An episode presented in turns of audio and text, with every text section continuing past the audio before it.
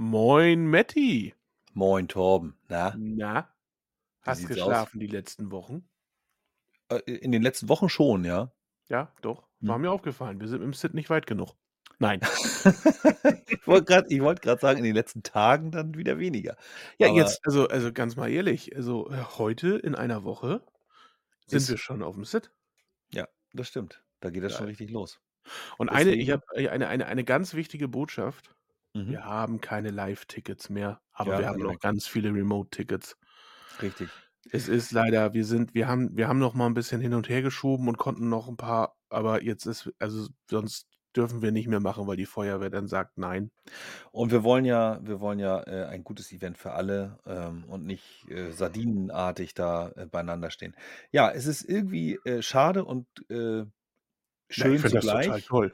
Also natürlich. Ähm, natürlich gibt es einige, die jetzt leider tatsächlich äh, in die Röhre gucken und nicht live dabei sein können, obwohl sie wollten. Aber auf der anderen Seite gibt es Remote-Tickets und wir werden auch für äh, das nächste Jahr die Tickets noch während des SIT ja, online verfügbar machen. Also wir werden während des Tages, wo der SIT läuft, die Bestellmöglichkeit der Tickets fürs nächste Jahr äh, ermöglichen. Genau. Und wir arbeiten jetzt schon dran, dass wir das Kontingent ein bisschen wieder erhöhen können. Denn Mhm. wir sind ein bisschen äh, überlaufen worden. Also im positiven Sinne. Ja. Aber weiter. Freut. Also deswegen, man findet äh, auch remote, äh, wird es alles komplett integriert. Auch die Masterclasses haben wir mit geöffnet. Mhm. Das wird ein ganz toller Tag. Meldet euch an. Ich glaube, Gutscheincodes haben wir genug in der Welt gestreut. Jetzt aber, wenn du nicht noch irgendeine wichtige Sache hast für den Sit, Dann dann äh, wäre ich durch für heute. Nein, ich glaube, du hattest wieder ein Podcast-Gespräch. Also, ja, warum sind wir sonst hier? Warum sind wir sonst hier? Genau, ich habe mich unterhalten äh, mit Christoph Gardlow von S4In und wenn euch das nicht sagt, was S4In ist und wer Christoph ist, dann ist das ähm, schade, aber äh, auch nicht ganz so unwahrscheinlich, denn äh, S4In als äh, Flexibilitätsvermarkter macht das, also das heißt Energie, Energy Systems for Industry, also insofern nicht unbedingt ähm, die erst, der erste Begriff, die erste Firma, die einem einfällt, wenn man in einem Stadtwerk arbeitet, aber ein sehr schönes äh, Portfolio, eine sehr schöne äh, Kooperationsmöglichkeit für Stadtwerke bietet SVN und bietet ähm, Christoph. Und darüber haben wir gesprochen und ich musste selber auch äh, schon noch ein bisschen was lernen dabei. Also ich habe schon ein bisschen was gelernt jetzt, äh, was Flexibilitäten angeht, wie man die vermarktet, warum man die vermarktet. Und ja, und äh, alles, was da sinnvoll zu hören ist, hört ihr eigentlich in diesem Podcast. Sehr gut. Äh, da wir noch viel zu tun haben, der Rest steht in den Show Notes. Nein. Ähm.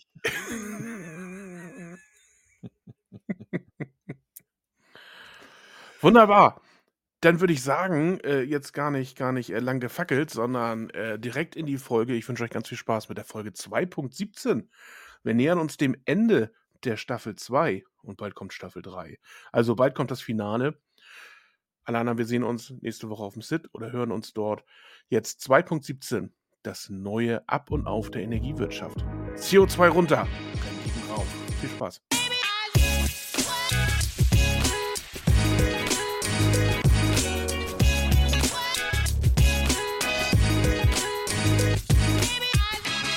Moin Christoph. Hallo und herzlich willkommen. Schön, dass du Zeit hast für uns hier im Digitale Stadtwerke Podcast. Hallo, ja, ich freue mich sehr. Das ist äh, ein spannendes Format. Machen wir gerne mit. Sehr schön, ja, prima. Ähm, ja, was, äh, wie, wie starten wir? Wir haben gerade schon im äh, Vorgespräch so angefangen, sind schon reingerutscht in dieses Thema Flexibilität und, äh, und, und Prognose und so. Ähm, aber wir fangen mal an mit S4In und die Frage, die mir als erstes kam, als ich euren Firmennamen gelesen habe, war, wie kommt es eigentlich dazu? Warum heißt das so? Und sag mal kurz. ja, also ähm, äh, S4In erstmal steht für Energy Services for Industry. So ähm, skurril das jetzt in einem Stadtwerke-Podcast auch äh, sein mag. Ähm, wir sind da, wir sehen das etwas weiter. Wir haben tatsächlich auch schon überlegt, ob wir aus Energy Services for Industry ähm, Energy Services for Innovators machen. Ähm, da hat sich aber unsere, äh, unsere Marketing-Kollegen haben sich da noch nicht final zu durchringen können. Ähm, wie kommt es dazu oder wie kam es dazu? Ja. Ähm, Christian und ich als, als Gründer, Wir mhm. haben beide, ähm, sind wir relativ lange im Markt und hatten immer mit der, mit der Großindustrie zu tun. Und die eigentliche Gründungsidee drehte sich auch um die Großindustrie und das haben wir versucht, irgendwie in dem, in dem Firmennamen mit abzubilden. Naja, und dann, äh, da waren wir vielleicht noch etwas naiv gedanklich unterwegs, weil dann kam die ganze Geschichte mit, welche Namen sind denn noch frei und was kann man sich noch irgendwie auch als Wortbildmarke schützen lassen. Ein Riesenprozess. Mhm. Und wir sind sehr, sehr glücklich damit, dass wir, dass wir was gefunden haben, was sowohl unsere Herkunft irgendwie mit diesen industriellen Wurzeln äh, repräsentiert, als auch was noch frei war tatsächlich, was man sich noch schützen lassen konnte. Das ist, ist schon lustig. Mir kommt gerade der Gedanke, eigentlich müsste man mal überlegen, wie wohl Firmennamen vor, weiß ich nicht, 50 oder 100 Jahren entstanden sind, was da irgendwie wichtig war. Ich glaube, da hat sich ja kein Mensch über irgendwelche Wortbildmarken oder, oder äh, Namen, die im Internet noch frei sind, irgendwie Gedanken gemacht. Äh, und ich habe jetzt schon ein paar Mal in äh, den Podcast-Folgen eben so gehört, so ja, dann, dann war halt die Domain noch frei und äh, so hat man das dann gemacht. Also es war, ist schon irgendwie, ist schon irgendwie witzig. Ähm, nun bin ich ja persönlich gar nicht äh, so, ein, so ein äh, super Energiewirtschaftler. Also äh, wir machen ja eben zwar auch irgendwie Software äh, und auch für die Energiewirtschaft, aber ich bin von Haus aus ähm, ja eigentlich auch aus dem Marketing kommend und bin so quer reingerutscht in das ganze Thema. Äh, mir war jetzt euer Unternehmensname sofort nicht, der, der, ploppte jetzt nicht sofort auf und ich habe gedacht, ach so, ja, das sind ja die irgendwie. Ähm, und äh, deswegen ist vielleicht auch ganz interessant, mal einmal äh, so abzurunden, was macht ihr eigentlich? Also wenn du jetzt so, so einen kleinen äh, Pitch loslässt und äh, sagen sollst, so was, was macht SVN? Womit verdient ihr euer Geld? Mhm. Ähm, die Frage stellt mein Vater auch jedes Jahr an Weihnachten wieder. Ähm, schön. Er sagt jedes Jahr an Weihnachten wieder, du, ich habe es immer noch nicht verstanden, erklär nochmal. Ähm, von daher, ne, wir, wir, nähern uns ja Weihnachten, dann äh, versuche ich das mal. Also unterm Strich, wir haben eine Plattform geschaffen, mit der wir Flexibilität vermarkten. Ähm, Flexibilität auf der Stromseite im Wesentlichen, das heißt, wir ähm, wir lauern im Handelsmarkt, im Intraday, im kontinuierlichen Intraday auf Preiskonstellationen und das mit den Anlagen unserer Kunden im Hintergrund. Das heißt, mhm. unsere Plattform verbindet eigentlich die Flexibilität, die Anlagen unserer Kunden mit dem Großhandelsmarkt. Und das tun wir mit Hilfe kundenspezifischer, anlagenspezifischer Handelsalgorithmen in einem mhm. vollautomatisierten Prozess. Das heißt, unsere Kunden übertragen uns im Endeffekt heute für morgen, wann können sie Flexibilität anbieten, in welche Richtung und vor allem zu welchem Preis. Der Händler würde jetzt sagen, eine Option. Mhm. Und wir packen das in unseren Algorithmus, wo wir vor allem auch die technischen Randbedingungen dieser, dieser Anlagen abgebildet haben und lauern darauf, dass irgendjemand anders im Markt bereit ist, den Wunschpreis unserer Kunden zu bezahlen und dann schlagen wir blitzschnell zu. Man kann sich das vielleicht als Bild so ein bisschen so vorstellen wie ein Frosch, der am Teich sitzt und wo die, die dicken Fliegen oder Mücken vorbeifliegen und der dann blitzschnell zuschlägt. Ungefähr so lauern wir im, im Intraday-Teich ähm, mhm. eben auf die passenden Preise für die Anlagen unserer Kunden. Okay. Ja, das hast du sehr schön ähm, äh, beschrieben, finde ich. Äh, ich habe ja irgendwie am Anfang auch gedacht, so was ist denn eigentlich dieses Flexibilität? Ne, so flexibel, ja, irgendwie, weiß ich nicht, ich werde auch älter und meine Flexibilität lässt äh, kontinuierlich nach, ähm, sowohl im Kopf als auch in den Gliedern, wollte ich gerade sagen. Und ähm, ich habe natürlich jetzt irgendwie gelernt, klar, wir, wir haben irgendwie Energiewende, wir haben äh, bislang zwar schwankende ähm, äh, schwankende Bedarfe gehabt an Energie, Energie, also die man ja abbildet mit diesen ähm, SLP oder aber auch mit den, mit den RLM heißen sie, ne? genau, RLM-Profilen irgendwie. Ähm, aber wir hatten eine einigermaßen stabile Erzeugungslage. Atomkraftwerk angeschaltet, weiß ich nicht, läuft, läuft gerade durch, gibt es eigentlich äh, keinen Stress auf der Kante. Ähm, jetzt haben wir Wetterabhängigkeit irgendwie und sowohl die eine als auch die andere Seite äh, ist volatil und, und äh, verändert sich, teilweise dann eben halt auch spontan. Und äh, Flexibilitäten sind jetzt dafür notwendig, damit man das irgendwie ausgeglichen kriegt und eben Bedarfe deckt, die ähm, spontan auftreten mit sozusagen nicht mehr Notwendigkeiten von Erzeugung beispielsweise oder nee, halt, jetzt vertülle ich mich. Also wenn jemand einmal nicht mehr so viel Energie braucht zu irgendeiner Zeit, jemand anders aber schon, dann seid ihr diejenigen, die quasi diese, diese Möglichkeit nehmen und sagen, okay, ich habe hier was übrig, willst du das haben? Das ist der Preis, den du dafür zu zahlen hast. Ähm, und das funktioniert jetzt über den Intraday-Handel. Ganz genau. Wir nutzen dafür, also Flexibilität ist nicht ganz neu. Ne? Also das, das gab es natürlich auch schon, äh, schon vor zehn Jahren. Ähm, damals im Wesentlichen als, als Regelenergie, also ein vergleichsweise sehr komplexer, sehr, sehr regulierter Markt, wo man seine, seine Flexibilität, seine, wie soll ich sagen, sein, ähm, seine Möglichkeiten an seinem Erzeugungs- oder Nachfrageverhalten was zu verändern, an den Netzbetreiber verkauft hat. So. Mhm. Und als wir gegründet haben, 2014, 15, da gab es irgendwie, keine Ahnung, 60, 70 Regelenergievermarkter in Deutschland, die präqualifiziert waren. Mhm. Und da haben wir gesagt, der jetzt gefühlt 105. zu werden, da ist der Mehrwert sehr begrenzt. Wir müssen was anders machen. Ja. Und ähm, haben gesehen, dass sich ähm, ein Handelsmarkt entwickelt, der Intraday als, als kontinuierlicher Markt, ähm, der damals sehr, sehr vielversprechend aussah und aus heutiger Sicht auch sehr, sehr, ähm, sehr, sehr vielversprechend ist und auch sich, das hat sich im Endeffekt bewahrheitet. Hm. Ja, und du hast es eben in deiner, in deiner Einleitung schon gesagt, ne? das ist ein, ähm, ein immer fragiler werdendes Energiesystem. Ne, wir haben, früher hatten wir ähm, eigentlich eine, eine, verhältnismäßig dynamische Nachfrage und ein eher starres Angebot. Ne? Also mhm. ein eher starre Erzeugungs, äh, Erzeugungspark. Und heute ist das genau umgekehrt. Heute haben wir eine wahnsinnig starre Nachfrage, leider immer noch, verhältnismäßig extrem unelastisch, mhm. aber eben eine Erzeugungslandschaft, die unglaublich volatil geworden ist und total abhängig von Sonne und Wind. Beziehungsweise auch da, das ist eingangs auch schon gesagt, Prognosefehler, die einfach auch mit einem Prognosefehler einhergeht. Und mhm. wir versuchen mit der Flexibilität. Ja, wenn man das runterkochen will in einen Satz, wir versuchen den Prognosefehler der Erneuerbaren damit auszugleichen und so das Netz zu stabilisieren. Und eigentlich ein, ein ausgeglicheneres, ein stabileres Netz dann an den ÜNB zu übergeben, der dann wieder mit der Regelenergie die Frequenzhaltung macht, den, den letzten Rest. Hm. ÜNB ist der Übertragungsnetzbetreiber, also für alle, genau, die denn ja. sozusagen jetzt gerade die Abkürzung nicht ähm, nicht sofort um, äh, also ne, im, in, im, im Kopf umwandeln konnten. Ähm, kann, kann man sagen, dass ihr mit der Flexibilität, also du hast das ja gerade selber gesagt, die, äh, den Prognosefehler gleicht ihr aus, aber nun habe ich ja auch ähm, Unternehmen oder gibt es ja auch mehrere von, die eben praktisch irgendwie sich auf Prognosen äh, spezialisiert haben. Also die einfach irgendwie Lastprognosen erstellen.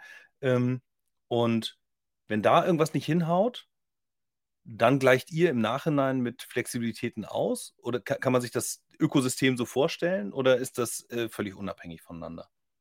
Nee, das hängt schon miteinander zusammen. Also ich glaube, oder anders, Prognosen haben eine extrem unterschiedliche Güte in Abhängigkeit der Vorlaufzeit. Ne? Und mhm. im Strommarkt muss ich ja heute Mittag für morgen in die Day-Ahead-Auktion gehen.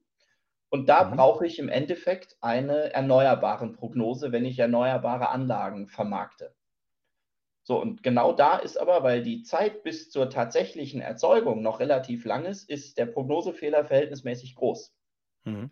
Sowohl im Gesamtsystem als vor allem auch anlagenscharf.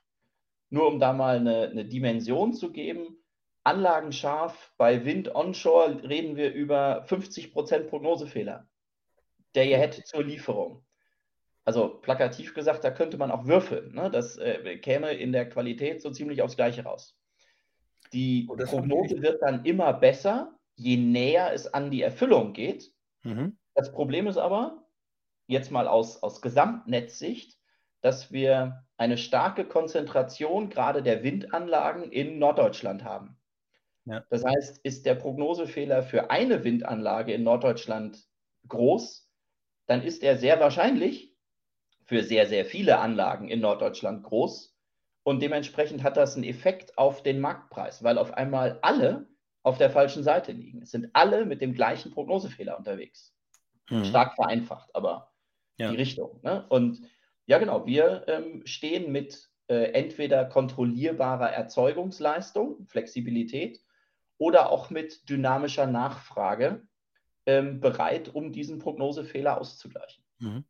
Achso, genau. Guck mal, das ist ja auch äh, super spannend. Also ihr habt jetzt nicht nur jemanden, der sagt, also Christoph, ne, wenn du morgen mal irgendwie ein paar Kilowattstunden Strom brauchst, ne, dann mache ich mein, äh, mein, meine Maschine aus in meiner, äh, weiß ich nicht, Fertigungsanlage und dann kannst du, das, kannst du die Energie haben. Es kann aber auch sein, dass jemand sagt, also für den Fall, dass du morgen 10 Kilowattstunden übrig hast, dann schalte ich meine Maschine an und das sind sozusagen die Deals, die ihr macht. Also wenn, wenn man jetzt so ein Szenario hat, ihr habt jetzt irgendwie in der Industrie, äh, wahrscheinlich geht das ja um mehr als 10 Kilowattstunden. Also insofern habt ihr da größere Verbraucher, die dann ihre Flexibilitäten vertraglich mit euch vereinbart sozusagen zur Verfügung stellen, damit ihr wirklich damit handeln könnt. Also ist, ich stelle mir das jetzt nicht so sehr algorithmisch vor, sondern tatsächlich irgendwie, weiß ich nicht, ihr unterhaltet euch wirklich über Mengen, die dann flexibel geschaltet werden können, also die regelmäßig flexibel sind.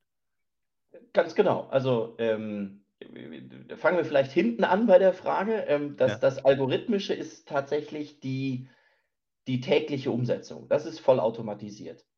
Aber die, die, wie soll ich sagen, das ähm, Erkennen der Flexibilität und die grundsätzliche Bereitschaft, das ist natürlich ein Gespräch, das ist ein Workshop mit den Kunden. Und wir haben ähm, ganz, ganz, ganz, ganz viele unterschiedliche Anlagen in der Vermarktung. Ne? Also dann ja vorhin schon gesagt, Energy Services for Industry. Wir haben also tatsächlich mit der Industrie angefangen, mit mhm. ähm, klassischer Demand-Response-Flexibilität, also Industrieproduktionsprozesse.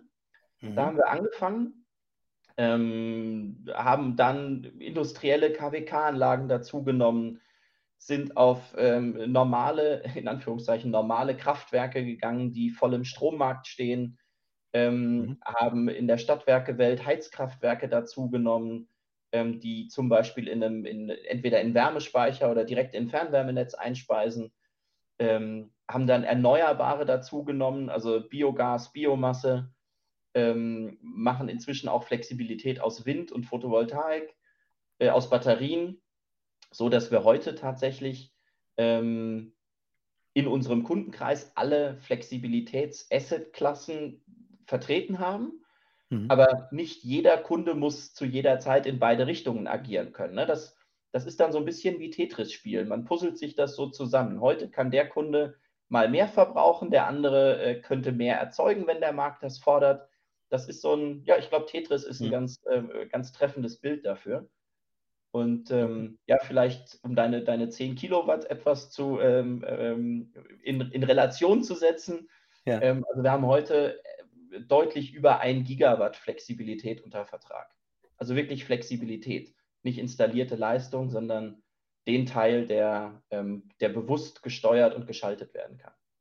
Okay, also eure Kunden, lerne ich jetzt daraus, akquiriert ihr richtig nach ihrem Flexibilitätspotenzial wahrscheinlich? Also guckt, in welchen Industrien oder in welchen Bereichen besonders hohe Flexibilitäten möglich sind und packt die dann in den Pool rein und die Algorithmik sorgt dann dafür, dass diese, weil dieses Tetris stelle ich mir unglaublich komplex vor. Also das wird ja äh, in den seltensten Fällen irgendwie ein Mensch handhaben können. Also es kann ja gar nicht ohne, ohne technologische Unterstützung gehen. Ne? Ähm, wie seid ihr denn da sozusagen reingerutscht? Du hast jetzt gesagt, ihr seid so 2014, was hast du, 14, 15 gegründet. Äh, da war ja aber auch die erneuerbaren Lage noch eine ganz andere als heute. Wir sind ja jetzt irgendwie acht Jahre weiter, neun Jahre weiter. Ähm, war das schon absehbar für euch? Also habt ihr sozusagen bewusst darauf gesetzt, dass da jetzt mehr Volatilität auf der Erzeugung, äh, Erzeugungsseite kommt und ähm, ihr da drauf auch ein Stück weit Wachstum irgendwie äh, bauen konntet? Wir hatten die Vision, wir hatten die Hoffnung. Ähm, ja. Man könnte jetzt natürlich auch rückblickend sagen, natürlich war das alles strategische Weitsicht und völlig klar und äh, ne, Sehr gut. Nein.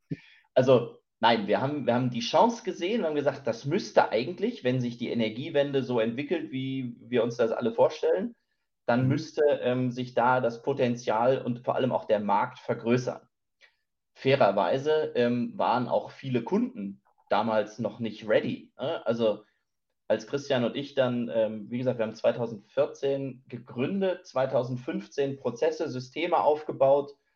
Ähm, und mit der Flexibilität haben wir im Frühjahr 2016 angefangen mit dem ersten Kunden.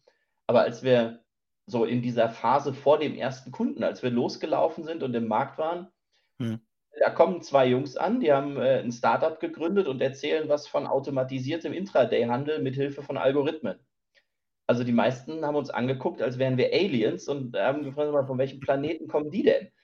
Ne, äh, äh, stellt erstmal sicher, dass es eure Firma in einem Jahr noch gibt und dann könnt ihr wiederkommen. Das war so die, die typische Anfangsreaktion. Mhm. Ähm, nichtsdestotrotz waren wir davon überzeugt, dass die Richtung stimmt.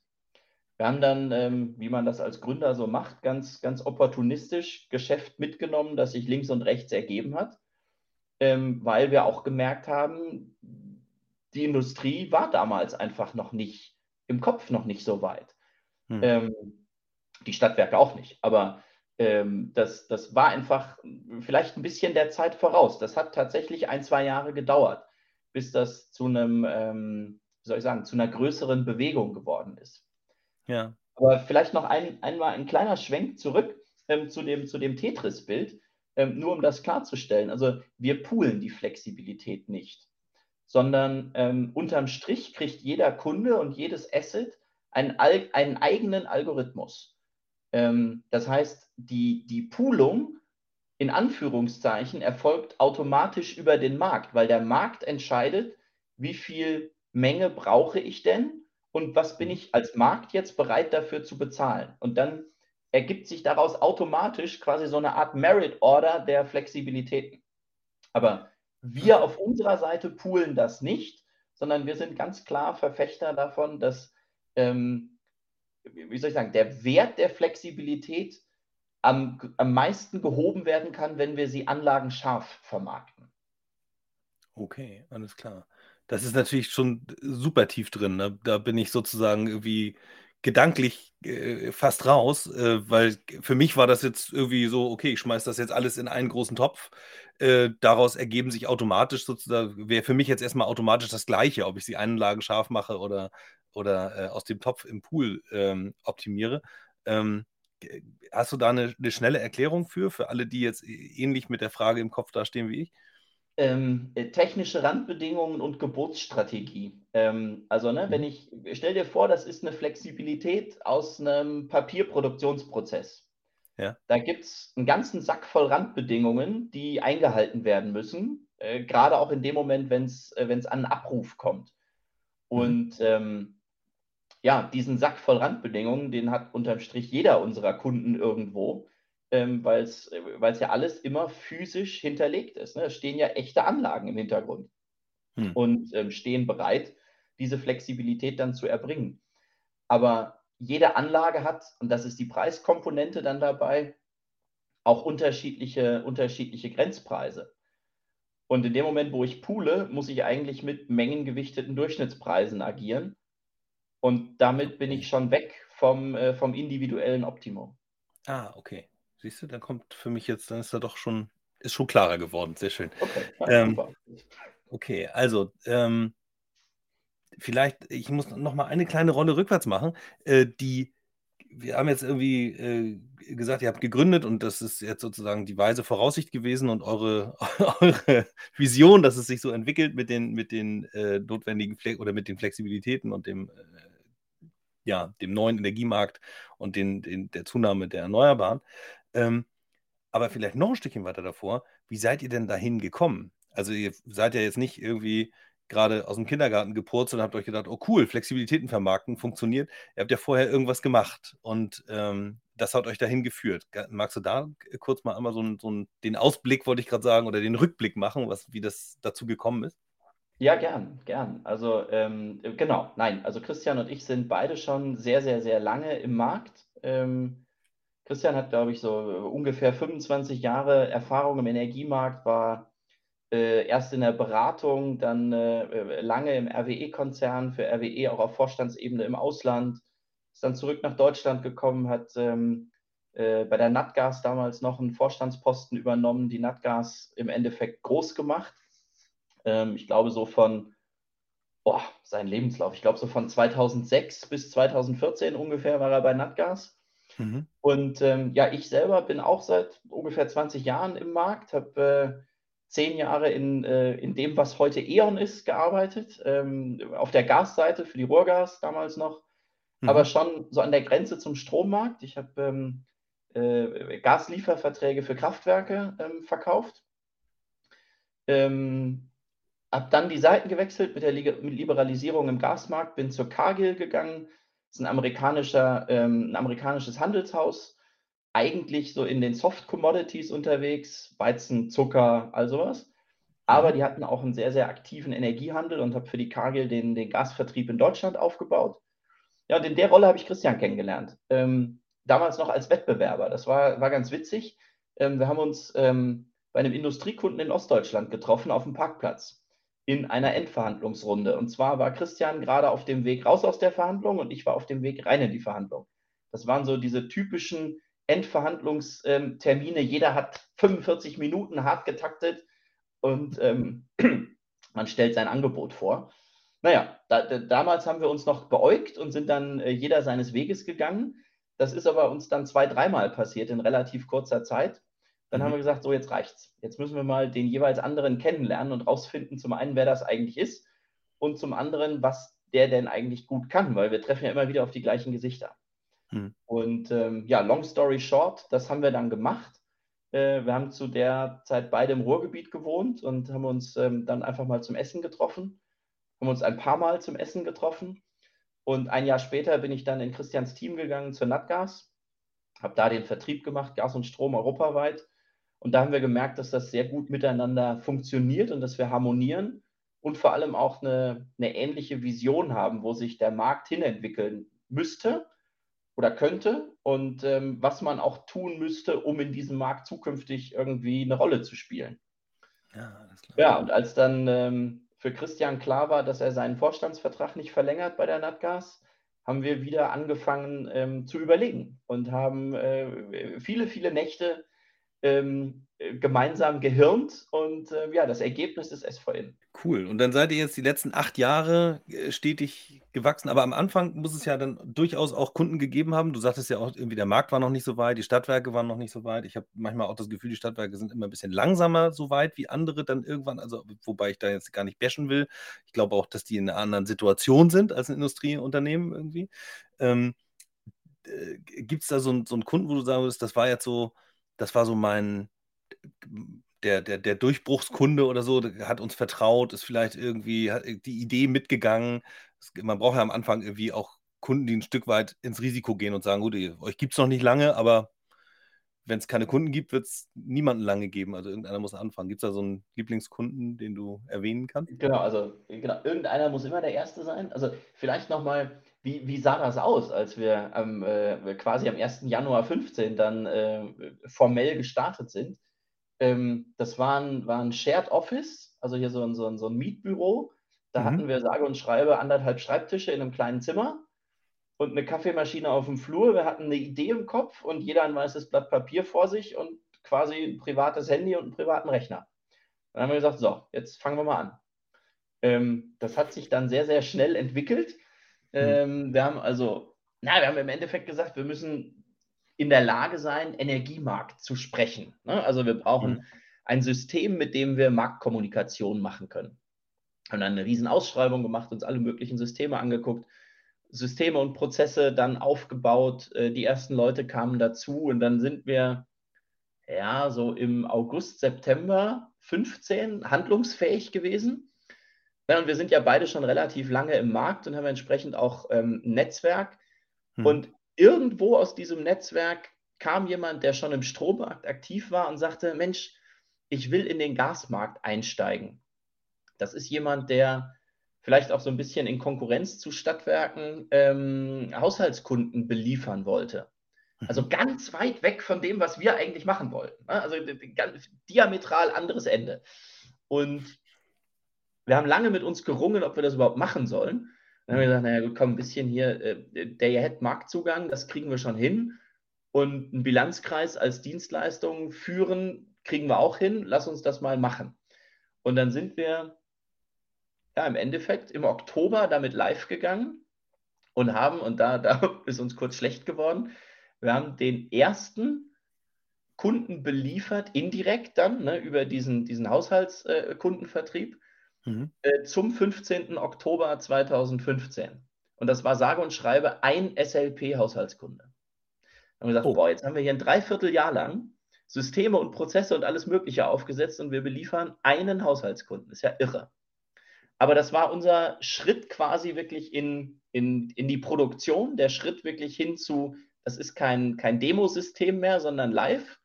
Hm. Unser ITler war damals extrem glücklich und zufrieden, dass wir nicht gleich mit 100.000 Kunden anfangen, sondern dass wir die Prozesse mal wirklich durchtesten, in Anführungszeichen testen konnten mit, äh, mit einem Kunden. Hm. Ja, aber die, die Vision Flexibilität, wie gesagt, das war eigentlich der, ähm, der Fokus. Und ja, wir, ich glaube, den ersten Kunden hat Christian auf einer Uni-Veranstaltung getroffen.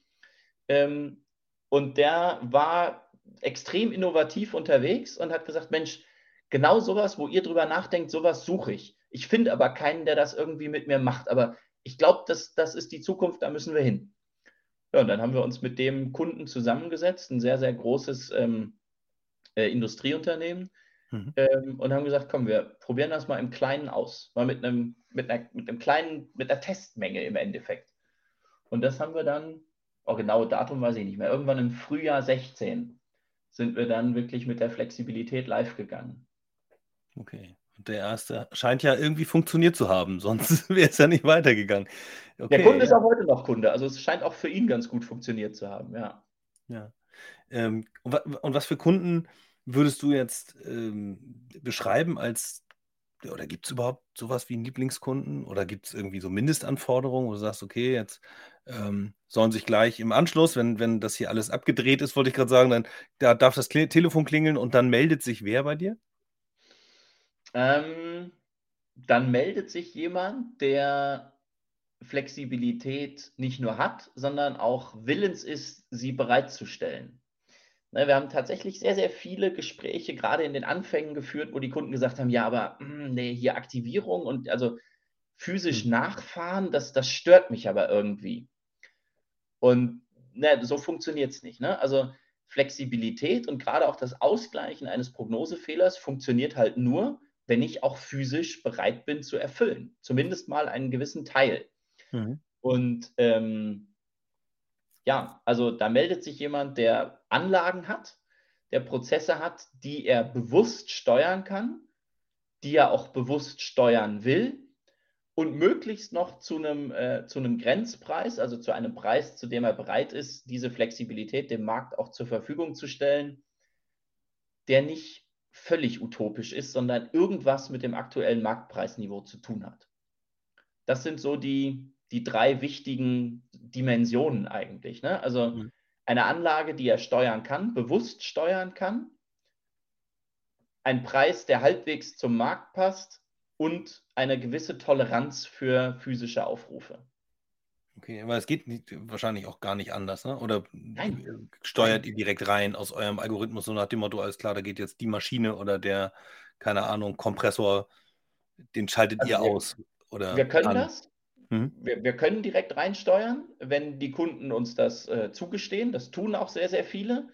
Mhm. Ähm, es gibt aber durchaus auch, und das ähm, ist vielleicht eine, eine, ganz spannende Abgrenzung zur, zur Regelenergie, wo man das ja machen muss, wo man diese Fernsteuerbarkeit ähm, haben muss. Es gibt aber durchaus auch Kunden, die sagen, ich habe hier so einen kritischen Prozess, da fuscht in Anführungszeichen mir keiner von außen rein, sondern ich möchte von euch die Information haben, was ich tun soll und dann tut das meine Mannschaft selber, weil die sitzt sowieso 24-7 hier und steuert meine Anlagen. Das ist auch möglich. Ne? Diese Kunden haben wir auch. Und aus Marktsicht ist das, glaube ich, tatsächlich auch sehr, sehr wertvoll, weil wir damit Flexibilität an den Markt bringen, die vorher zwar physisch da war, aber nicht vermarktbar war. Mhm, Und also so, ja, ich glaube, dass das äh, in Summe dem Markt gut tut. Also dann, dann äh, schießt ihr sozusagen in dem Moment, wo es dann notwendig wird, dass jemand physisch eingreift und das nicht steuerbar ist, einfach irgendwie eine Nachricht raus und da habt ihr einen Prozess, der dann über äh, ja. Maschine-zu-Mensch-Kommunikation sozusagen stattfindet dann. Ganz genau. Das, das ist, also da gibt es die unterschiedlichsten Wege. Wir haben äh, äh ein Kunde, das ist vielleicht ein bisschen plakativ, aber ähm, dem schicken wir tatsächlich eine Nachricht und weil er sicherstellen will, dass er diese Nachricht auch wahrnimmt, hat er sich eine, äh, bitte nicht lachen jetzt, der hat sich eine, so eine Rundum-Warnleuchte in seiner Leitwarte installiert. Ach, und geil. die wiederum steuern wir aus der Ferne an und machen, dass es blinkt. Und dann weiß der Kunde, hey, da kommt eine Nachricht und ich muss was tun. Ähm, das findet der aber total toll. Das hört sich aber ja auch irgendwie schon nicht unaufwendig an. Ne? Also wenn ihr jetzt da irgendwie ein Industrieunternehmen habt, das hat eine gewisse Flexibilität und die jetzt sich zu erschließen, den Prozess zu, zu definieren, die Größenordnung auch irgendwie äh, einschätzen zu können und das Ganze irgendwie vertraglich und systemisch irgendwie auf die Beine zu stellen, sodass diese Flexibilität jetzt zur Verfügung steht, ist da ja auch nichts, was ich irgendwie innerhalb von fünf Minuten am Rechner mache. So, ach so, hallo, Herr Müller, äh, prima, danke, dass Sie mir Ihren äh, Riesenkompressor zur Verfügung stellen. Äh, installieren Sie sich dieses Programm und das läuft. Äh, wie sieht denn sowas aus? Also, da muss ja der Aufwand einer, einer solchen Akquise muss ja praktisch auch mit den Ertragsmöglichkeiten, die diese Flexibilität möglich macht und diesen Ertrag teilt ihr euch ja auch noch. Also ihr seid das Unternehmen, das das möglich macht, dass diese Flexibilität vermarktet wird. Und das andere Unternehmen, euer Kunde, ist halt derjenige, der sich natürlich auch die Kilowattstunde irgendwie äh, entlohnen lassen möchte. Und da drin muss ja irgendwie im Preis auch so viel Marie drin strecken, wollte ich gerade sagen, dass sich das für beide lohnt. Also gibt es da auch Größenordnungen, wo du sagst, na, unter dem macht es keinen Sinn? Ja, also Faustformel ist, dass wir, dass wir unter einem MW Flexibilität mhm. lohnt sich der individuelle Algo nicht. Und das, das eine MW ist schon mit so einer kleinen Träne im Knopfloch. Also wenn es ja, zwei okay. oder drei sind, ist uns das viel lieber, weil der, der Aufwand auf unserer Seite ist genauso groß. Ob wir 50 MW Flex anschließen oder ein MW. Ne? Mhm. Ähm, ja, du hast recht, das ist alles andere als trivial. Ähm, in, vielleicht mit einem, mit einem kleinen Lächeln im Gesicht, sonst wird es ja auch jeder machen, sonst wären wir nicht der faktisch einzige Anbieter, der das macht. Ja. Aber genau da steckt ja auch unsere Leistung. Ne? Also diesen, ja, im Detail extrem komplexen und, und, und ähm, vielschichtigen Prozess nicht nur sicher abzuwickeln, sondern auch die Komplexität dessen auf unsere Seite zu verlagern und es für den Kunden so einfach wie möglich zu machen. Mhm. Ähm, und genau da, glaube ich, steckt auch unsere, unsere Leistung. Also ähm, wie lange dauert es im Endeffekt, wenn wir beim Kunden mit Fernwirktechnik, wenn wir da wirklich ein Signal in die, in die Prozessleittechnik schicken, ab Vertragsunterschrift sind wir in vier Wochen live. Ah, okay. Und der, der Kunde hat da einen Arbeitsaufwand von vielleicht einem Tag. Also der kriegt ne, von uns äh, völlig äh, Plug-and-Play vorbereitet, ähm, die Steuerungstechnik übersendet, muss sie in Anführungszeichen nur selber anschließen und dann gehen schon die Tests los. Also die Komplexität versuchen wir auf unsere Seite zu ziehen und bei uns ähm, wegzunehmen vom Kunden. Wenn ich jetzt überlege, okay, so gib mir mal ein Beispiel vielleicht für ein MW. Was, was ist das, was muss so ein Kunde denn für, für, eine, für ein System am Start haben? Ich habe jetzt irgendwie nur so heiße große Geschichten wie Glas- oder Aluminiumproduktion vor Augen. Deswegen irgendwie äh, zu mehr bin ich gerade äh, geistig nicht imstande. Aber die, äh, es gibt ja unheimlich viele unterschiedliche Industrieanwendungen, also äh, die ihr da am Start habt. So, was ist denn so ein, so ein MW? Ja, also Glas tatsächlich nicht. Glas macht im Wesentlichen die, ähm, die brauchen ja die Wärme und die kommt eigentlich aus Gas, also ganz, ja. ganz wenig ähm, mit, mit Strom. Ähm, Stahlindustrie ist interessant, Chemieindustrie ist interessant, Papier, ähm, aber auch ähm, Supportprozesse, ne? also Druckluft, Kühlung, ähm, mhm. alles, was irgendwie gepuffert, gespeichert oder auf Halde produziert werden kann. Ah, das kann okay. auch jemand sein, der irgendwelche Zinkcoils herstellt und die sich einfach in ein Lager legt. Mhm. Äh, das was, kann ein Steinbruch sein, der ne, den, ja, äh, ja. Den, den, die Mühlwerke laufen lässt, um mhm. aus dem groben Tagebaustein ein weiterverarbeitbares mittelkörniges Steinmehl zu machen. Okay, also soweit so weit geht es. Und wenn ich mir jetzt äh, Stadtwerke angucke, also ich habe jetzt gerade so eine Eingabe, dass Stadtwerke unter Umständen ein interessanter Punkt sein können. Äh, Gibt es da so ein Szenario, wo du äh, sagen würdest, das ist jetzt ein, vielleicht ein typisches oder, oder ja. auch ein atypisches, aber so, so Szenarien aus dem Bereich? Also ganz, ganz viele Stadtwerke haben ja in irgendeiner Art und Weise ein, ein Wärmenetz mhm. und haben BAKWs, die äh, im Endeffekt ähm, für die Fernwärmeerzeugung laufen. Die haben Power-to-Heat-Anlagen, ähm, tatsächlich auch Pumpen aus der Wasserwirtschaft, total spannend. Ähm, ja, das sind eigentlich so die, die typischen Fälle bei den, bei den Stadtwerken, mal völlig unabhängig von der, von der Brennstoffart, mit der die Wärme erzeugt wird. Ne? Aber mhm. viele haben auch noch einen Wärmespeicher und da, da wird es halt wirklich spannend, wenn ich so ein, so ein träges System wie Fernwärme habe oder im Wärmespeicher und das mhm. gegen ein Viertelstunden-System auf der Stromseite spielen kann. Da, da liegt Optimierungspotenzial. Okay, und äh, habt ihr da irgendwie, weiß ich nicht, auch da vielleicht irgendwelche äh, Beispiele, wo du sagen würdest, das war jetzt irgendwie ein besonders großer Case oder so, wo man mit einem Stadtwerk irgendwie was auf die Beine gestellt hat oder so? Ja, der, also großer Case ist immer schwierig, weil das natürlich mhm. von der Anlagengröße abhängt. Ne? Also wir haben Stadtwerke, da vermarkten, da vermarkten wir, wir, wir, wir riesen Kohlekraftwerksblöcke. Mhm. Ähm, das ist aber nicht mehr oder weniger attraktiv für uns wie, ähm, wie eine Power-to-Heat-Anlage oder wie ein, wie ein vergleichsweise kleines BRKW. Mhm. Ähm, nein, ich glaube tatsächlich bei den Stadtwerken, dass ähm, ähm, das ist eher eine Frage von ähm, Offenheit und teilweise auch Dankbarkeit, dass jemand da mit einer professionellen Lösung kommt und einfach Zusatznutzen schafft, der bislang in den seltensten Fällen schon, schon gehoben wird oder adressiert wird überhaupt. Ne? Mhm. Also ich glaube, dass viele, viele, viele Stadtwerke ähm, heute mit der Day-Ahead-Auktion faktisch aufhören, ihre Anlagen zu optimieren. Und das ist ja auch schon wahnsinnig weit und ein extrem komplexer Schritt. Das, was wir machen, ist ja dann nachgelagert und einfach nochmal eine zusätzliche Optimierungsschicht obendrauf, ähm, die aber tatsächlich das soll jetzt nicht irgendwie arrogant oder abgehoben klingen, ähm, ein ganz anderes nochmal Know-how und, und Fähigkeiten-Set ähm, mhm. erfordert, weil der Intraday eben ne, als kontinuierlicher Markt im Vergleich zur, zur Auktion ganz anders nochmal funktioniert. Ja. Und das wäre total ineffizient, wenn das jedes Stadtwerk für sich selber aufbaut. Von daher glaube ich, ist da einfach die, ähm, ja, die Charmanz einer externen Lösung nochmal noch mal eine andere. Mhm. Jetzt äh, weiß ich ehrlich gesagt gar nicht so, in, in, mit was für ROI-Zeiten man da so rechnet, wenn so ein Stadtwerk irgendwie ein BHKW oder was auch immer da gerade so an Anlage installiert worden ist, äh, wie, wie lange man da rechnet. Aber wenn ich mir jetzt vorstelle, ich mache ich mach so eine Berechnung, die Kalkulation, das Investitionsthema, ja, das ganze Controlling-Gedöns, und dann kommt ihr um die Ecke und holt mir sozusagen aus der schon gerechneten Anlage, die schon in Betrieb genommen ist, auf einmal eben noch mehr Taler raus. Ist das nicht unter Umständen auch vom Potenzial her genau das, was die Stadtwerke jetzt eigentlich auch tun müssen, vor dem Hintergrund wegbrechenden Gasgeschäftes, wegbrechenden oder andersartigen äh, äh, Energiegeschäftes in Zukunft? Also alle reden von EDL, also diesen ganzen äh, Energiedienstleistungen von, weiß ich nicht, äh, ich habe Wärmepumpen, die ich installieren will oder PV-Dächer, die gemacht werden müssen und so weiter.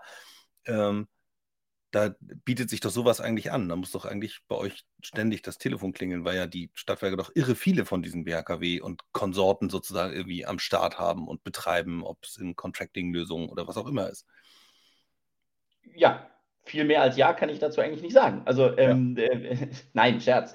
ähm, also, äh, ja, natürlich. Das, ähm, es, es hilft, es verkürzt die Amortisationszeit. Ich meine, mhm. das Coole bei unserer Lösung ähm, ist, glaube ich, schon, dass wir bestehende Infrastruktur nutzen. Ne, wir, wir reden nicht über Energiewende und meinen irgendwie 2030, 2040 oder 2050, sondern wir reden über heute, hier und jetzt. Mhm. Wir nutzen bestehende Infrastruktur ohne spürbares zusätzliches Invest für unsere Kunden. Das heißt mhm. aber, dass unsere Kunden faktisch ab Tag 1 mit uns Geld verdienen und ab Tag 1 ähm, auf ihren ROI einzahlen, auf ihre, äh, tatsächlich auch auf ihre, ihre PNL einzahlen. Ja. Ähm, das alleine, glaube ich, wäre schon genug Grund, mit uns zusammenzuarbeiten. Das richtig Coole ist aber, ähm, das haben wir, glaube ich, noch gar nicht angesprochen, dass wir durch diese Bereitstellung von Flexibilität ja auch systemisch CO2 sparen. Mhm. Und ähm, das ist äh, tatsächlich jetzt kein Marketing-Gag irgendwie, sondern wir sind da vom TÜV Rheinland zertifiziert. Mhm. Ähm, nicht nur wir als Plattform, sondern auch jeder einzelne unserer Kunden kann ein Zertifikat vom TÜV Rheinland kriegen über seinen Beitrag, über seine eingesparten äh, Tonnen CO2-Emissionen mit der Bereitstellung der Flexibilität. Und ähm, das okay. finde ich persönlich nochmal richtig cool, weil es eben CO2 einspart ohne Invest und gleichzeitig mhm. auch noch Geld verdient. Also das ist ja eigentlich, ist das ein Widerspruch in sich. Ne? Alle anderen CO2-Einsparmethoden, da muss ich investieren und habe dann irgendwann in zehn Jahren was davon. Mhm. Bei unserer Flex-Vermarktung habe ich kein Invest und spare sofort CO2 ja. ein. Also diese ganze Optimierungsgeschichte sorgt ja am Ende dafür, dass wir Energie zur Verfügung haben, von der man vorher gar nicht wusste, dass sie da ist. Jetzt mal so ganz do mhm. doof gesprochen. Wir haben äh, riesen, also auch gesellschaftlich riesengroße Herausforderungen in den nächsten Jahren irgendwie zu schultern. Also wir müssen Erneuerbare aufbauen, wir müssen mit den Volatilitäten besser klarkommen und wir müssen jede jede Möglichkeit der Optimierung irgendwie nutzen, damit die Energie für die wesentlich wichtigen Prozesse sozusagen zur Verfügung steht. Ob das jetzt irgendwie für Straßenverkehr ist im Sinne von Elektromobilität oder aber für irgendwelche anderen Erzeugungs- und industriellen Prozesse. Ähm, wenn, wenn ich da jetzt so drauf gucke, dann ist das ja für mich ein kompletter No-Brainer. Also da müsste doch jemand, der irgendwie seinen, äh, sag mal, seinen, seinen Maschinenpark kennt oder sein weiß ich nicht, alles das, was man da so betreibt, äh, äh, geht ja risikolos mit euch um. Und du hast gerade gesagt, ihr seid einer von wenigen, wenn überhaupt, du, ich glaube sogar, du hast gesagt, der Einzige vorhin, äh, der, der dieses Game macht. Äh, ist es tatsächlich so? Also gibt es keinen anderen? Dann wäre es ja, dann wäre es ja fast da wäre es ja fast dämlich, wenn niemand mit euch spricht oder so wenige. Und ähm, jetzt komme ich irgendwie vom Hundertsten ins Tausendste in meinem Kopf. Da äh, explodiert gerade die Frage, ähm, ke kennen die euch jetzt nicht oder haben die aus irgendwelchen Gründen Angst, irgendwas zu vergeben oder äh, haben die Angst, dass da irgendwie hinter jedem Busch ein Räuber sitzt und so? Kannst du dir das erklären, warum ihr nicht irgendwie 900 äh, Stadtwerke als äh, Kunden habt? Das müsste ja theoretisch so sein. Also tatsächlich wachsen wir gerade sehr, sehr, sehr, sehr stark. Wir mhm. können aber auch nicht gleichzeitig überall sein. Ne? Das, ähm, das gibt's doch nicht. Ja, total verrückt. Ähm, die, ist es ein absoluter Low-Brainer? Ja, finde ich schon. Hm. Ähm, ich komme nochmal zur strategischen Weitsicht bei der Gründung zurück. Ne? Das, ähm, Wahnsinn, ja. ähm, nein, also äh, eigentlich zahlt sich jetzt das aus, ähm, was wir damals uns erhofft haben. Und hm. das ähm, ist tatsächlich auch jetzt im, im letzten Jahr oder eigentlich schon so seit Beginn der ganzen Covid-Zeit äh, ähm, wirkt das nochmal wie ein, wie ein Verstärker, wie ein Turbo auf, auf, unser, äh, auf unser Geschäftsmodell, einfach weil sich durch externe Einflüsse wie Covid oder wie den Krieg zwischen Russland und Ukraine der, der Markt wahnsinnig schnell verändert, sich verändern muss und ähm, jeder, der in diesem Markt aktiv ist, auf einmal händeringend nach irgendwas sucht, was ihm hilft. Und tatsächlich ähm, ist das, was wir machen, ähm, da gibt es kein Risiko, weil die Anlagen sind da, ich muss nichts investieren. Die mhm. Anlagen fahren in ihrem ganz normalen äh, Arbeitsbereich. Ne? Da wird nichts irgendwie technisch überreizt, sondern es ist die Flexibilität, die heute schon im Anlagenpark vorhanden ist, mit der arbeiten wir, die nutzen wir. Und wenn man da ein bisschen rauszoomt und das etwas volkswirtschaftlicher oder, oder gesamtgesellschaftlich sieht, naja, was machen wir damit? Ne? Zum einen ermöglichen wir, dass wir mehr Erneuerbare ins System integrieren können. Damit mhm. machen wir uns schneller unabhängig von zum Beispiel russischen Energieimporten. Ähm, wir vermeiden aber auch äh, Netzausbau, ne? weil die Alternative zu, ich nutze Flexibilität, wäre ja, ich baue entweder die Netze wahnsinnig aus für den, für den maximalen Auslegungsfall und dazu noch äh, halte ich Kraftwerke vor für den maximalen Auslegungsfall. Die laufen dann aber eben nur ganz wenige Stunden im Jahr. Hm. Und das halte ich persönlich für volkswirtschaftlichen Blödsinn. Ich glaube, dass es viel, viel sinnvoller ist, die Freiheitsgrade und die, die Möglichkeiten, die wir heute schon in der bestehenden Infrastruktur haben, die erstmal zu nutzen und verfügbar hm. zu machen ähm, und dann in dem nächsten Schritt zu sagen, was fehlt denn jetzt noch? Wo müssen wir denn wirklich noch in Netze oder in gesicherte Erzeugung investieren. Hm. Jetzt, äh, ihr steuert ja alles, ob das jetzt ein Verbraucher ist oder eine Erzeugungsanlage, das kann jetzt, hattest du gesagt, das kann im Grunde genommen alles sein. Ähm, dann müsste ja auch jeder, der jetzt, weiß ich nicht, einen neuen Windpark oder ein neues, äh, neues PV, äh, weiß nicht, so eine Freifeldanlage oder sowas äh, plant, müsste eigentlich auch schon in der Planungsphase eigentlich auf euch zukommen und sagen, okay, wir haben hier was, können wir an irgendwas denken noch äh, und, und das gleich mit in diesen Flexibilitätsbereich einplanen, oder? Passiert sowas auch? Ja, also ähm, bei den Erneuerbaren mindestens mal die, die sich Gedanken um zum Beispiel EEG-Innovationsausschreibung, um die Kombination von Erneuerbaren mit einem Batteriespeicher machen. Mhm. Ähm, da reden wir ich, gefühlt mit fünf bis zehn am Tag. Also ein wahnsinniger Zulauf. Mhm. Ähm, tatsächlich aber auch in der Industrie oder auch in der Stadtwerkewelt. Ne? Es gibt ganz, ganz viele ähm, Ersatzinvestitionen, Neubauentscheidungen, ähm, wo wir inzwischen auch gefragt werden, sag mal, was macht denn aus Flexibilitätssicht Sinn? Soll ich lieber kleinere Einzelmodule bauen, die ich flexibel fahren kann? Das ist irgendwie eine Suggestivfrage, ne? oder? Ähm, oder soll ich einen großen Block bauen ähm, und bin dann irgendwie eingeschränkt, so wie bisher? Hm. Ähm, und ich glaube, dass da der, der Gedanke und die Notwendigkeit langsam durchsickert. Ich meine, also eigentlich ist Flexibilität ja total kompliziert, weil seit den 90ern ne, haben alle BWLer irgendwas von Just in Time gelernt an der Uni. Mhm. Und von möglichst Puffer reduzieren und Verfügbarkeit hoch und ne, Auslastung, Auslastung, Auslastung. Und diese Managementlehre ist ja heute in Entscheidungspositionen. Eigentlich brauchen wir aber das genaue Gegenteil im heutigen Energiesystem, mhm. weil wir Puffer brauchen, weil wir Speicher brauchen, weil wir Room to Maneuver brauchen. Und das ist, ähm, der, der Gedanke sickert gerade so durch und fängt jetzt an, vor allem, glaube ich, auch in der Industrie, ähm, wieder Eingang zu finden in neue Investitionsentscheidungen. Jetzt entspinnt sich gerade bei mir so im, im Kopf so ein, so ein urbanes Bild. Jetzt habe ich also viele kleinere, vielleicht auch PV-Anlagen, die irgendwo auf, auf kommunalen Dächern sitzen. Es gibt ähm, äh, ein, ein Projekt Wiedekist heißt, das wird auf dem SIT auch äh, vorgestellt. Das äh, hat Adesso mit, ich glaube, den Stadtwerken Mainz irgendwie gemacht, wo sie sozusagen viele kleine Anlagen, die einfach nur irgendwie bei dieser ähm, 10 äh, kW Grenze irgendwo stehen, die hat man dann zusammengeschaltet zu virtuellen Kraftwerken. Ist auch nicht neu, aber in der, in der Größe ist es zumindest einigermaßen neu.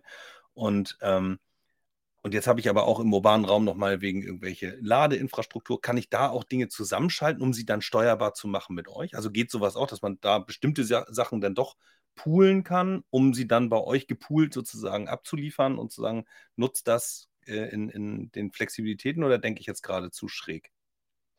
Nee, der, ich glaube, der Gedanke ist nicht schräg. Also ähm, ich glaube, man muss aber ein bisschen unterscheiden. Ähm, mhm. PV und auch Wind, solange sie im EEG sind, ein bisschen Systemkritik jetzt, die haben leider keinerlei Anreiz, sich flexibel zu verhalten, mhm, weil ja. das EEG einen, maximale, einen, einen maximalen MWH-Output ähm, incentiviert. Mhm. Das heißt, ähm, da ist eigentlich so ein bisschen das Förderregime, glaube ich, ähm, hinkt da der, den, den Marktentwicklungen hinterher. Bei Ladeinfrastruktur, bei Wärmepumpen, bei Anlagen, die außerhalb des EEG laufen, auf jeden Fall. Da ist wahnsinnig viel Flexibilität. Hm. Und das vielleicht nochmal, wir hatten eingangs gesagt, wir haben eine verhältnismäßig unelastische Nachfrage in Deutschland. Hm. Ähm, übrigens ja so Pi mal Daumen 33 Prozent des Stromverbrauchs in Deutschland sind ja äh, Haushaltsnachfrage.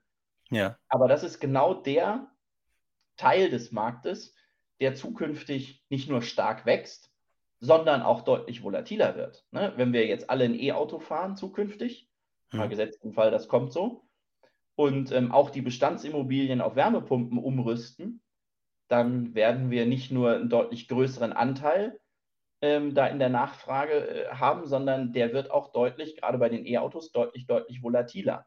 Hm. Ähm, das heißt, da ist auf jeden Fall Bedarf. Vielleicht haben wir auch alle noch eine PV-Anlage auf dem Dach und einen kleinen Speicher im Keller da ist auf jeden Fall wahnsinnig viel Bedarf an intelligenter Schaltung und Steuerung und, und, intelligentem Verhalten. Und ohne da jetzt groß Werbung machen zu wollen, aber ähm, wir haben da ähm, diesen Sommer was veröffentlicht. Wir haben äh, ein Pilotprojekt gemacht und sind da auch immer noch, immer noch aktiv mit unserem langjährigen Kunden Sonnen.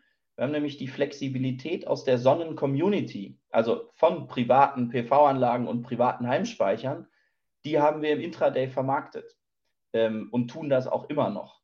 Ähm, das heißt, wir sind da tatsächlich, wir sind da sehr, sehr stolz drauf, weil aus ähm, zumindest dem, was wir sehen, hat das auf der ganzen Welt sonst noch niemand gemacht.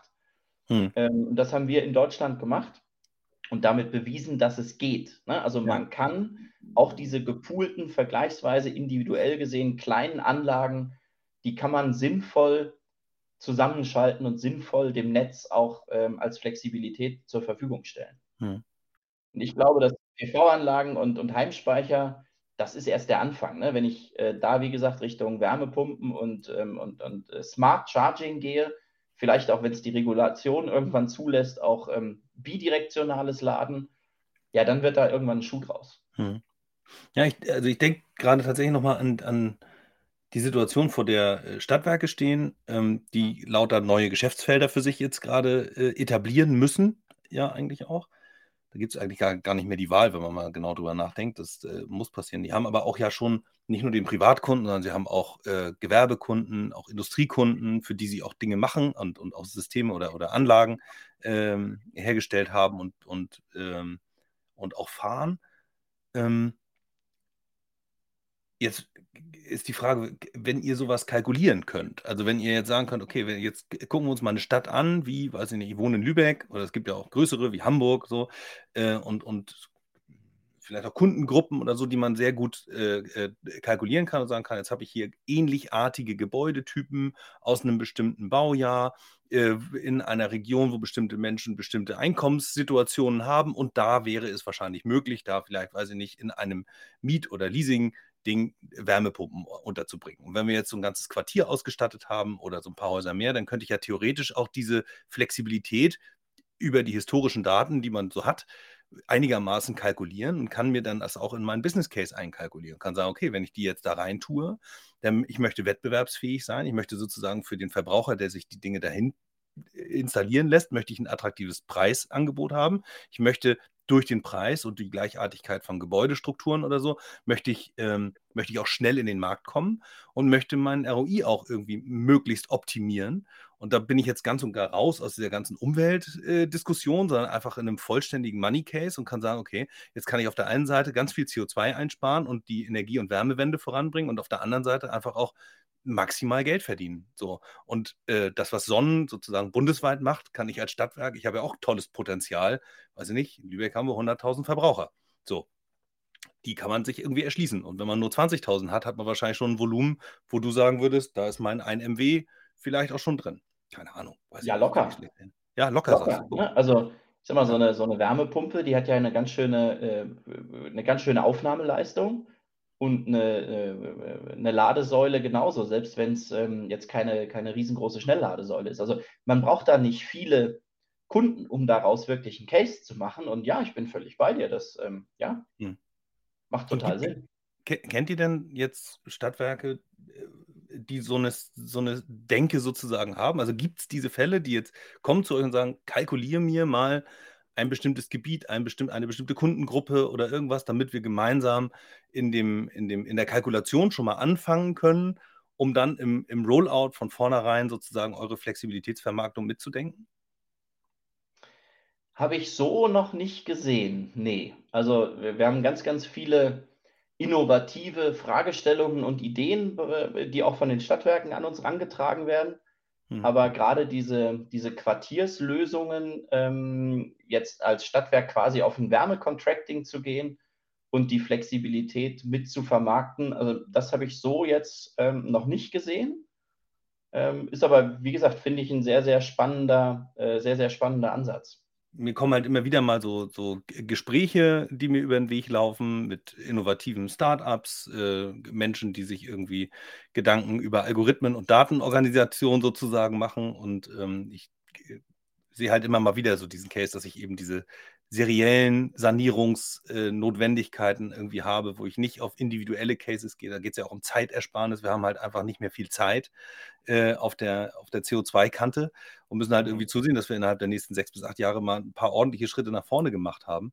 Ähm, und äh, ich lasse ich meine, das darf man ja auch nicht zulassen, dass dieses Argument, Deutschland kann die Welt allein nicht retten. Nö, stimmt, ja, aber wenn wir nicht anfangen damit und wenn wir nicht irgendwie unseren Beitrag leisten dazu, dann helfen wir dabei auch nicht. Also insofern ist das, äh, finde ich, kein Argument. Ähm, und ich sehe dann eben halt die Unsicherheit. Mag, ich mag das, ich soll sich auch nicht arrogant anhören, aber ich mag das auch unter Umständen falsch interpretieren. Aber ich sehe Unsicherheiten bei Energieversorgern, die sagen, jetzt sind eigentlich alle Punkte gleich wichtig. Ich habe nur noch A auf meiner Prioritätenliste und sehe also, ich muss neue Geschäftsfelder entwickeln, ich muss Wärmepumpen installieren, äh, Solardächer machen, ich muss Speicher in die Wände, in, in die Häuser bringen, ich muss ähm, Charging-Lösungen irgendwie etablieren. Äh, und ich habe aber nur einmal Team und auch nur einmal Budget. Das heißt also, irgendwie mit den vorhandenen Kräften kann ich nicht alles gleichzeitig schultern. Deswegen muss ich irgendwie Möglichkeiten finden, Dinge dann doch in den Prioritäten unterscheiden zu können. Und da sind Energieversorger, gerade re regionale Energieversorger, ja durchaus unterschiedlich aufgestellt. Bin ich eher ländlich, bin ich, äh, keine Ahnung, habe ich mehr eine Struktur mit Einfamilienhäusern oder mehr mit äh, Mehrfamilienhäusern? Und äh, da können sich diese Prioritäten durchaus unterscheiden. Und wenn ich eine Datenlage habe, die ich analysieren kann und rausfinden kann, ich habe, weiß ich nicht, identifiziere in meinem, in meinem städtischen Umfeld, weiß ich nicht, immer die gleichen Dächer in der gleichen äh, Ausrichtung, in Häusern, die ähnlich im Baujahr entsprechen, dann kann ich anfangen, darüber mir Gedanken zu machen, wie ich das, wie ich diese Informationslage in meine Prioritäten einbaue.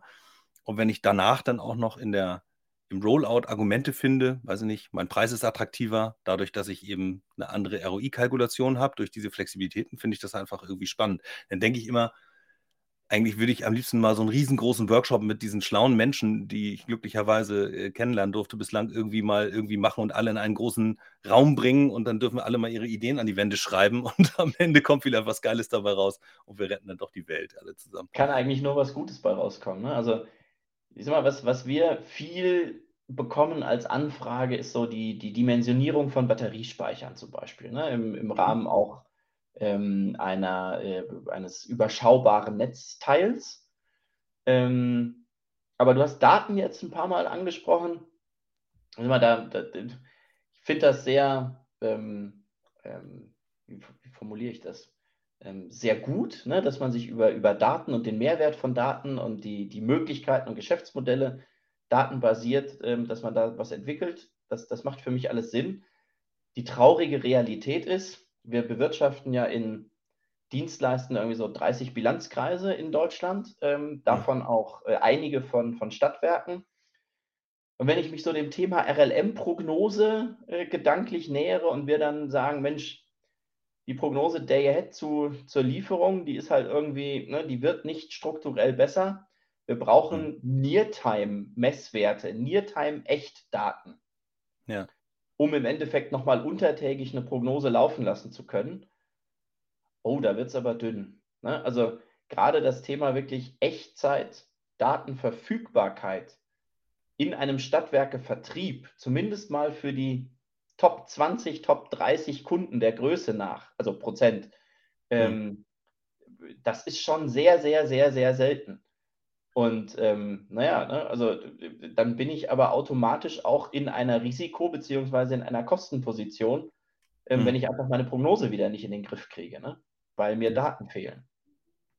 Kennt ihr, oder also ich ähm, kenne ja nicht viele äh, Unternehmen, die Prognosen machen, aber zwei davon kenne ich zum Beispiel, die von sich sagen, dass sie ziemlich gut sind und ich glaube denen das auch.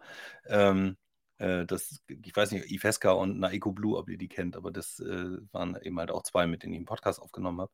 Äh, mhm. Äh, und das fand ich auch hochspannend, wie, äh, wie die sich sozusagen in dem Prognosethema irgendwie nähern und äh, da drin wohnt ja sozusagen eine enge Verwandtschaft zum, zur Flexibilität. Ne? Also je schlechter die Prognose, desto mehr Flexibilität muss ich irgendwie haben, um das auszugleichen, irgendwie insgesamt.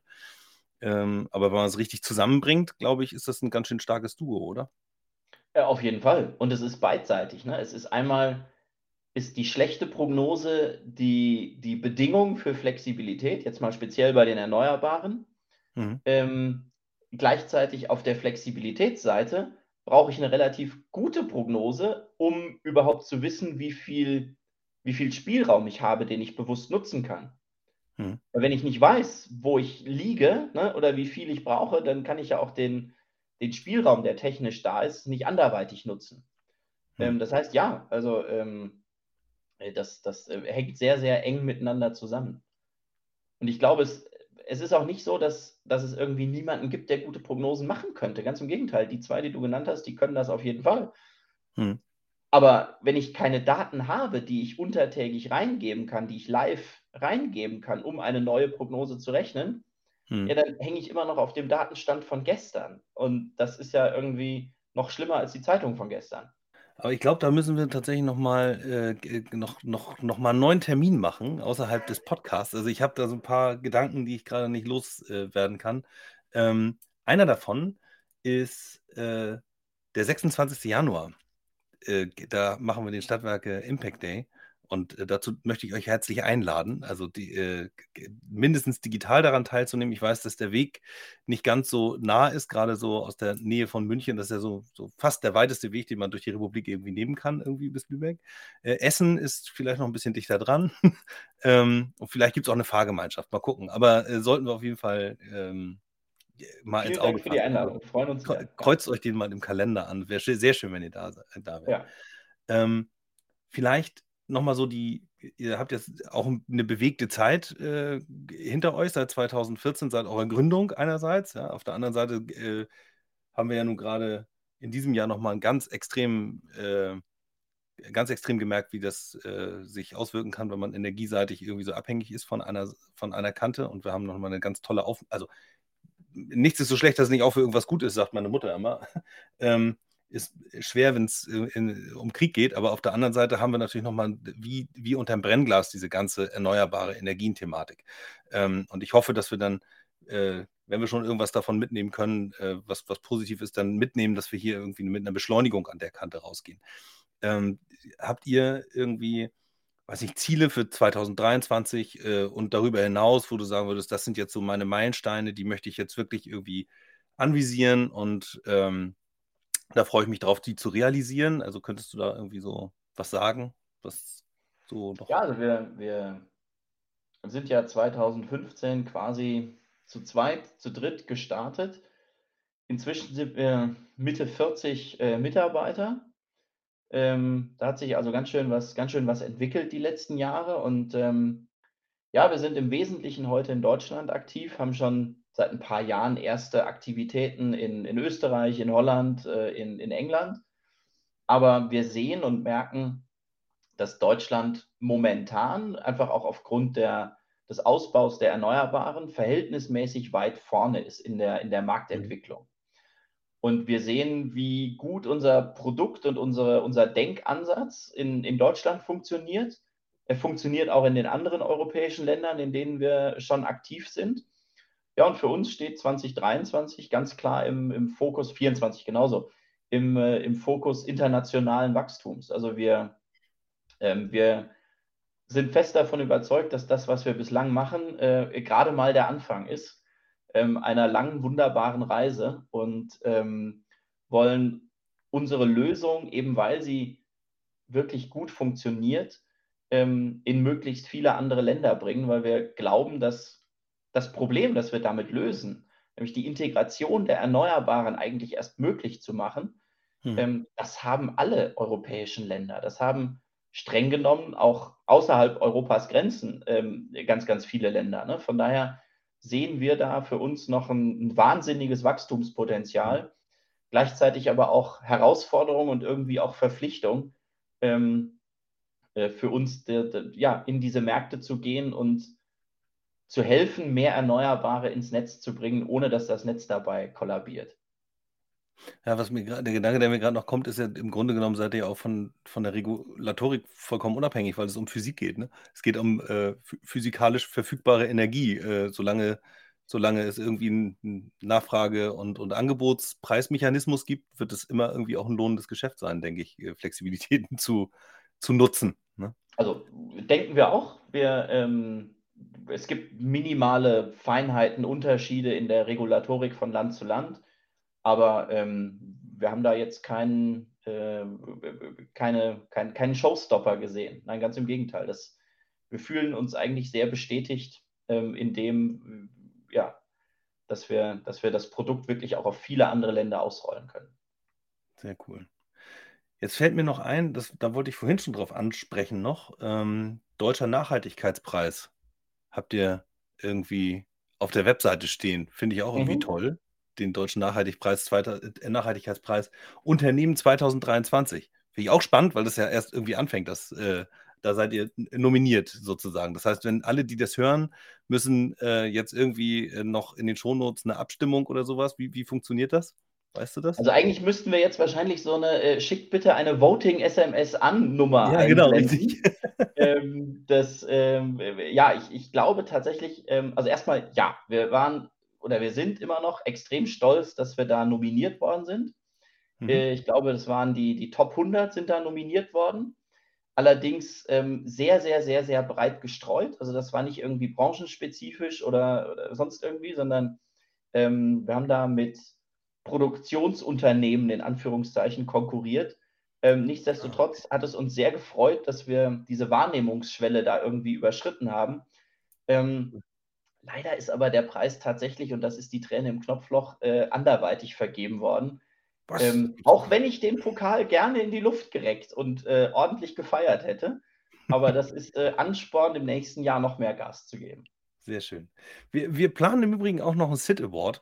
Ähm, also insofern, wir, wir werden dann die, vielleicht, vielleicht können wir dann ja, vielleicht können wir noch mal irgendwie äh, noch mal gucken, wie wir in welchen Kategorien wir den jetzt irgendwie auch noch vergeben. Vielleicht in ähm, eingesparten CO2-Tonnen oder so, keine Ahnung. Aber irgendwie so, so, eine, so eine gute Mechanik werden wir da noch finden.